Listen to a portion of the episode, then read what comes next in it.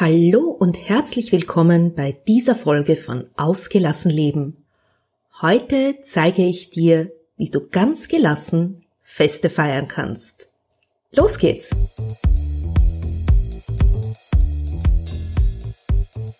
Hallo und herzlich willkommen bei Ausgelassen Leben, deinem Podcast für Ausgeglichenheit, Gelassenheit und Lebenslust. Ich bin Ilse Maria Lechner vom Entfaltungsparadies und freue mich, wenn ich auch in deinen Alltag Ausgeglichenheit bringen darf. Lass uns den Herausforderungen des Alltags gemeinsam, gelassen und mit Lebenslust begegnen.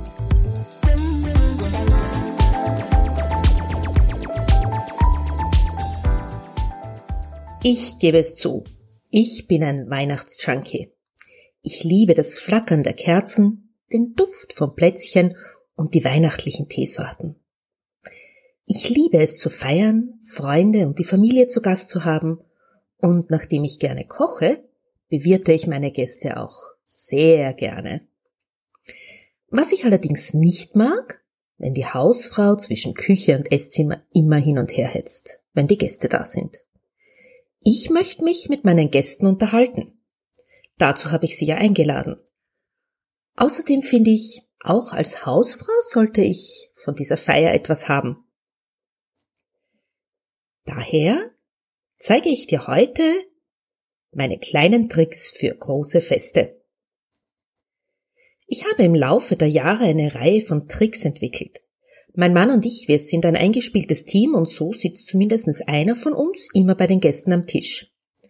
Meistens schaffen wir es aber, dass wir alle beide dabei sind und der Unterhaltung folgen können, uns mit unseren Freunden oder unserer Familie eben unterhalten können und alle Spaß haben. Einer dieser Möglichkeiten ist das Open House. Einmal im Jahr, im Advent, gibt es bei uns eine Open House Veranstaltung. An diesem Tag kann jeder, der eingeladen ist, zwischen 15 und 20 Uhr bei uns vorbeigekommen und so lange bleiben, wie er gerne möchte. Alles ist erlaubt. Von der zehnminütigen Stippvisite bis zu einem ausgedehnten Besuch von 15 bis 20 Uhr. Mittlerweile kennen sich auch schon die meisten Gäste und so wird es immer eine lustige Runde. Das Wichtigste dabei ist die Vorbereitung. Wenn so viele Menschen, bei uns sind es um die 40, auf einmal da sind, braucht es schon eine besondere Organisation. Wir haben uns das einfach gemacht. Es gibt Tee, Kaffee, Glühwein und Punsch in zweierlei Sorten, also mit und ohne Alkohol. Dazu gibt Stollen, Früchtebrot und Weihnachtsplätzchen. Die Teller mit dem Gebäck stelle ich schon vorher auf den Tisch bereit. Dort befinden sich auch Milch, Zucker und Servietten. Tee und Kaffee werden schon vorher in Thermoskannen abgefüllt und stehen in der Küche. Punsch und Glühwein stehen bei extrem niedriger Temperatur auf dem Herd. Die Gläser, Teller, Heferln liegen in der Küche auf der Arbeitsfläche zur freien Entnahme, so wie bei einem Buffet, Außerdem liegen dort natürlich auch Teelöffel und Kuchengabeln bereit. Unsere Gäste kommen gemütlich an, werden von uns begrüßt und bedienen sich dann in der Küche selbst bei den Getränken. So können wir alle bei unseren Gästen bleiben, denn an diesem Tag laden auch unsere jungen Erwachsenen ihre Gäste ein. Es wird immer ein sehr lustiger Nachmittag. Es geht ungezwungen und harmonisch zu. Wir unterhalten uns ausgezeichnet und die Arbeit hält sich in Grenzen. Außerdem durchmischen sich an diesem Tag die Generationen. Mehr zu dieser Tradition kannst du in einem Artikel lesen, der in den Shownotes verlinkt ist. Aber zu Weihnachten gibt's natürlich auch Essenseinladungen. Und als unsere Kinder auf die Welt kamen, haben mein Mann und ich beschlossen, dass wir zu Weihnachten keine Österreich-Rundfahrten machen wollen, um alle Verwandten abzuklappern. Unsere Familien haben damals, ja, in ganz Niederösterreich verstreut gewohnt. Das führt aber auch dazu, dass am Weihnachtsabend oft die Großeltern der Kinder zu Gast sind. Das heißt meine Eltern oder meine Schwiegermutter oder manchmal auch alle beide. Traditionell kommt an einem Weihnachtsfeiertag dann auch mein Bruder mit seiner Familie. Und an diesem Tag sind wir dann elf Personen. Da tut sich dann schon einiges um den Tisch. Wie mache ich es mir da leicht? Auch hier möchte ich ja nicht die Einzige sein, die immer rumläuft und alle bedient. Wir alle schätzen aber ein gutes Essen. Ich habe zwei Lösungen.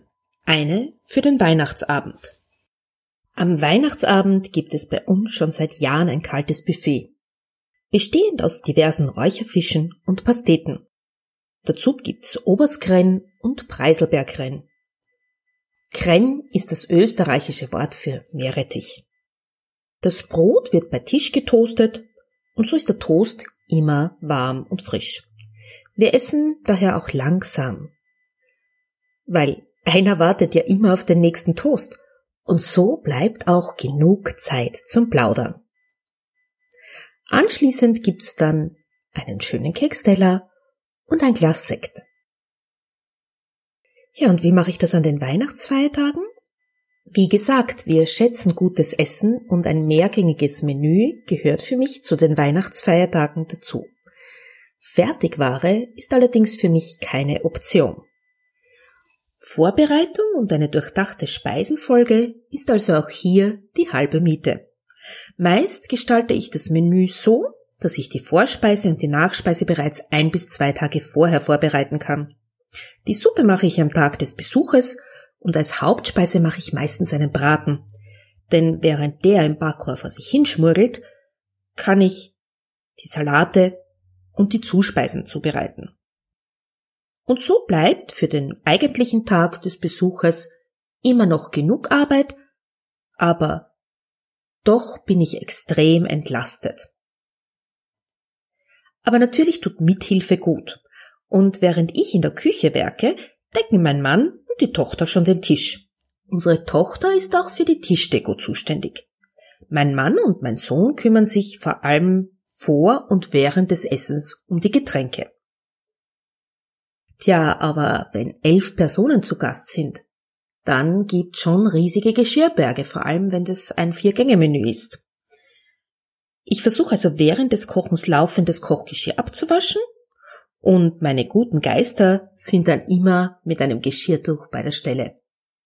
Meine guten Geister sind meistens meine Kinder und mein Mann.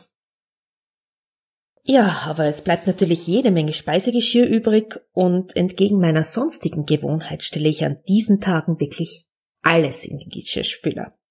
Notfalls türmen sich die Geschirrberge auf dem laufenden Gerät und nach Abschluss des Programms wird ausgeräumt und sofort wieder eingeräumt.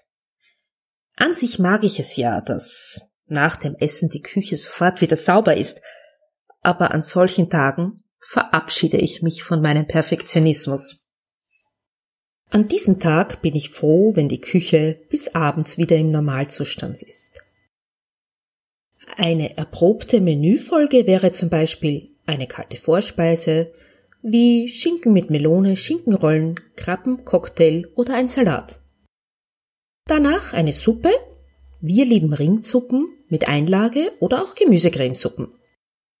Danach ein Braten, wie zum Beispiel Wacholderinsbraten, eine Gans, eine Ente oder auch ein Truthahn. Aber auch Schweinebraten oder ähnliches. Und zum Dessert gibt's etwas, was unbedingt schon vorbereitet ist und bereits in den Gläsern ist. Ja, meine Zusammenfassung für dich. Mach es dir einfach. Wo immer du kannst, wähle die Buffetform. Plane voraus. Bereite möglichst viel vor. Hol dir Hilfe. Organisiere die Zuständigkeitsbereiche. Verzichte auf Perfektion zugunsten von Ruhe und Gemütlichkeit. Und wenn Kinder anwesend sind, plane ein kindgerechtes Menü oder wandle das Essen der Erwachsenen dementsprechend ab. Du ersparst dir damit viel Geknautsche, viel Gemaule und es läuft alles viel gemütlicher ab. Die absoluten Don'ts Versuch dich an solchen Tagen nicht an neuen Rezepten und verzichte auch darauf, es besonders gut machen zu wollen. Du siehst, in Wirklichkeit sind das ganz banale Tipps. All diese Dinge machst du meistens ohnehin. Wenn so viele Menschen in einem Haus oder in einer Wohnung sind, kommt es ohne dies zu genug Unruhe. Bei aller guten Vorbereitung und aller Freude kann es sein, dass du am Abend froh bist, wenn alles wieder vorbei ist und du alleine auf der Couch sitzt und in Ruhe durchschnaufen kannst. Daher mach es dir doch so einfach wie möglich, damit du den Tag genauso wie alle anderen genießen kannst und ja, mit einem Augenzwinkern dran zurückdenken kannst und dich erinnern kannst, wie viel Spaß ihr hattet. Das war's auch schon wieder mit dieser Folge. Ich hoffe, meine Tipps helfen dir ein wenig weiter. Wenn dir diese Folge gefallen hat, freue ich mich über eine gute Bewertung bei iTunes oder Stitcher. Die Show Notes findest du wie immer unter www.entfaltungsparadies.at slash agl minus Episode 43. Ja, in diesem Sinne wünsche ich dir einen schönen Advent und tolle Feiern. Bis zum nächsten Mal.